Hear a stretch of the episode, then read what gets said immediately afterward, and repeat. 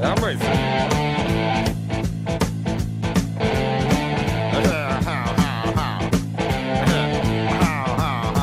Olá, bem-vindos ao Helpcast, o seu podcast de monitoria. Meu nome é Lavínia, sou estudante de biomedicina e hoje eu tô aqui para dar continuidade ao nosso estudo da biologia celular. Hoje vamos conhecer algumas organelas e componentes estruturais da célula. Espero que vocês gostem, a aula tá muito interessante. Bora lá! A primeira estrutura do citoesqueleto são os microtúbulos, que são estruturas constituídas por moléculas de alfa e beta tubulinas, que formam tubos longos e ocos que podem diminuir ou aumentar o seu tamanho, de acordo com a necessidade. Eles podem ser estáveis ou transitórios, e nós vamos entender por quê. Essas estruturas possuem polaridade de acordo com a extremidade em que se encontram. A extremidade negativa é aquela parte que sai da origem, ou seja, o centrosomo, e a extremidade positiva é aquela que está direcionada para o citoplasma celular. Por que, que isso é importante? Na hora dos microtúbulos se formarem ou se desfazerem, o que acontece muito na divisão celular, eles se orientam de acordo com essa polaridade. E essas alfa e beta tubulinas, elas são alternadas, ou seja, é formado de alfa, beta, alfa, beta, alfa, beta. E a sua polarização é a organização dessas moléculas, formando o filamento longo. E a despolarização é quando essas moléculas começam a se retirar, desfazendo o filamento.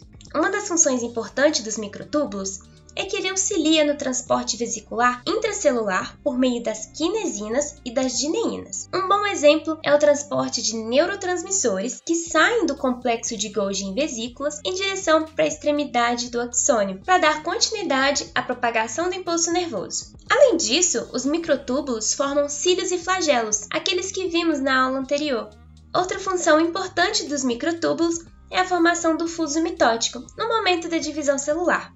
Eles também conseguem conferir à célula uma certa movimentação por conta dessa sua capacidade de polarizar e despolarizar. Além disso, como eles partem de um ponto mais próximo ao núcleo em direção às extremidades da célula, ele é capaz de ajudar na manutenção da forma daquela célula. Importante falar que esses microtúbulos, eles formam uma estrutura chamada centríolo. Esse centríolo é formado por nove trincas dos microtúbulos. Geralmente, ele é representado nas imagens como dois cilindros próximos ao núcleo. Outra estrutura importante são os filamentos intermediários. Esses filamentos estão ligados à função estrutural, por darem estabilidade à célula, ao citoesqueleto e ao núcleo. Um bom exemplo são os filamentos de queratina que ficam nas células epiteliais. Assim, quando essas células são destruídas, geralmente esses filamentos extravasam e ficam na parte superficial da camada epitelial, formando assim aquela camada de queratina que a gente conhece que fica sobre a pele.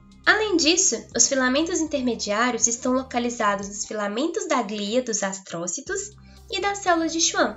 Eles são muito importantes porque ficam ligados aos desmossomos, aquela estrutura que a gente viu na aula passada que formam um complexo de adesão que unem uma célula a outra lateralmente, impedindo que haja um espaço intracelular. Por último, mas não menos importante, filamentos de actina também são componentes do citoesqueleto. Eles também podem ser conhecidos como microfilamentos. São feixes em formato helicoidal, constituídos de duas formas de actina, a actina F e a actina G. F de filamentos e G de globosa. Assim fica fácil gravar, né? Além disso, essas formas de actina estão associadas a ADP e ATP. Essa associação é muito importante porque durante a contração muscular, para que a actina se movimente sobre o filamento de miosina, ela precisa se aderir a uma molécula de ATP. Os filamentos de actina estão localizados no córtex celular logo abaixo da membrana e eles dão origem às microvilosidades e aos estereocílios, estruturas que vimos na aula passada.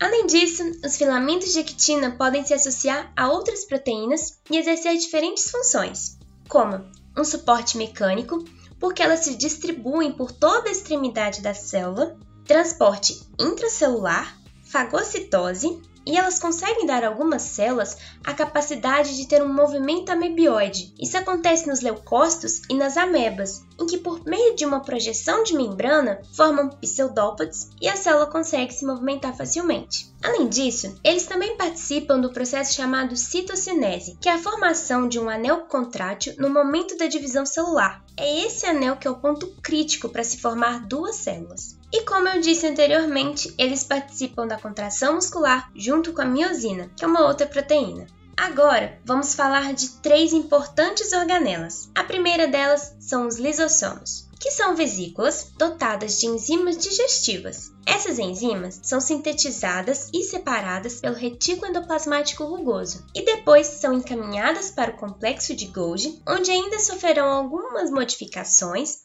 vão ser empacotadas em vesículas e dessa forma vão dar origem ao lisossomo primário. Quando algum corpo estranho é fagocitado pela célula, ele vai formar uma vesícula chamada de fagossomo. O lisossomo identifica esse fagossomo e a sua membrana se funde à membrana do fagossomo, formando assim o vacúolo digestivo. Nesse vacúolo, as enzimas digestivas do lisossomo vão hidrolisar e fazer a digestão daquele corpo fagocitado. Aquilo que for útil para a célula vai ser liberado no citosol e reabsorvido. Aquilo que não for útil vai permanecer na vesícula, formando o vacúolo residual. Esse vacúolo vai se fundir à membrana da célula e vai excretar toda aquela substância por um processo chamado de plasmocitose. Além disso, os lisossomos estão envolvidos no processo de autofagia, ou seja, eles são capazes de digerir organelas dentro da própria célula, aquelas organelas que muitas vezes não estão mais funcionais. E até mesmo eles são capazes de digerir a célula inteira por um processo chamado de apoptose, que nada mais é que a morte celular programada. Um bom exemplo de apoptose é que quando estamos lá na barriga da nossa mãe, entre os nossos dedos é formada uma membrana interdigital. Só que essa membrana não é mais útil depois que a gente nascer. Então elas vão ser digeridas pelos isossomos, para a gente ter esses dedos separados e não mãos igual de sapo. Outra organela que nós vamos falar são os peroxissomos. Essas organelas são dotadas de oxidases, que são enzimas que utilizam do oxigênio para oxidar substâncias. Ou seja, elas têm uma função um pouco parecida com os lisossomos. A diferença é que elas vão oxidar. Como por exemplo, elas vão atuar principalmente decompondo o peróxido de hidrogênio, liberando água e O2 por meio de uma enzima chamada catalase. Por que, que o peroxissomo faz isso? Porque o peróxido de hidrogênio é uma substância tóxica para a célula, e se não fizer isso, nós podemos desenvolver vários problemas. Além disso, essas organelas são capazes de oxidar ácidos graxos, que são utilizados na síntese de colesterol. São muito abundantes em células hepáticas por realizarem a função de desintoxicação das células, junto com o retículo endoplasmático liso, e é dele que nós vamos falar agora. Ao contrário do retículo endoplasmático rugoso, que falaremos na próxima aula, o retículo endoplasmático liso não possui ribossomos acoplados em sua estrutura. Por isso, ele tem uma aparência mais lisa. A sua principal função é a síntese e manipulação de lipídios, como os precursores para a formação de esteróis, como hormônios ou até mesmo o colesterol que vai ficar na membrana plasmática. Além disso, o retículo endoplasmático liso ele atua na desintoxicação de substâncias químicas e álcool por meio da neutralização, assim como os peroxissomos, eles são abundantes no fígado. Ah, e também nos rins. O retículo endoplasmático liso também é capaz de armazenar e regular íons de cálcio nas células musculares, que como veremos quando formos estudar o tecido muscular, que o cálcio é importantíssimo na contração.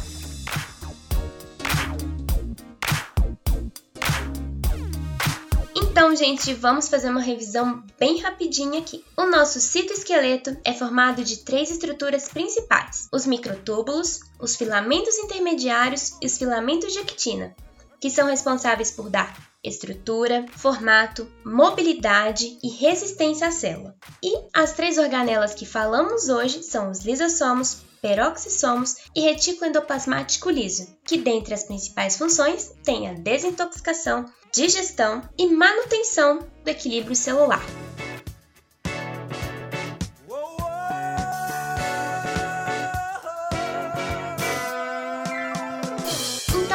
Isso, gente. Espero que tenham gostado da nossa aula. Ela é um pouquinho mais densa, mas espero que tenha dado para entender alguma coisa. Foi um prazer imenso novamente estar aqui com vocês. Um beijo, um cheiro e até a próxima.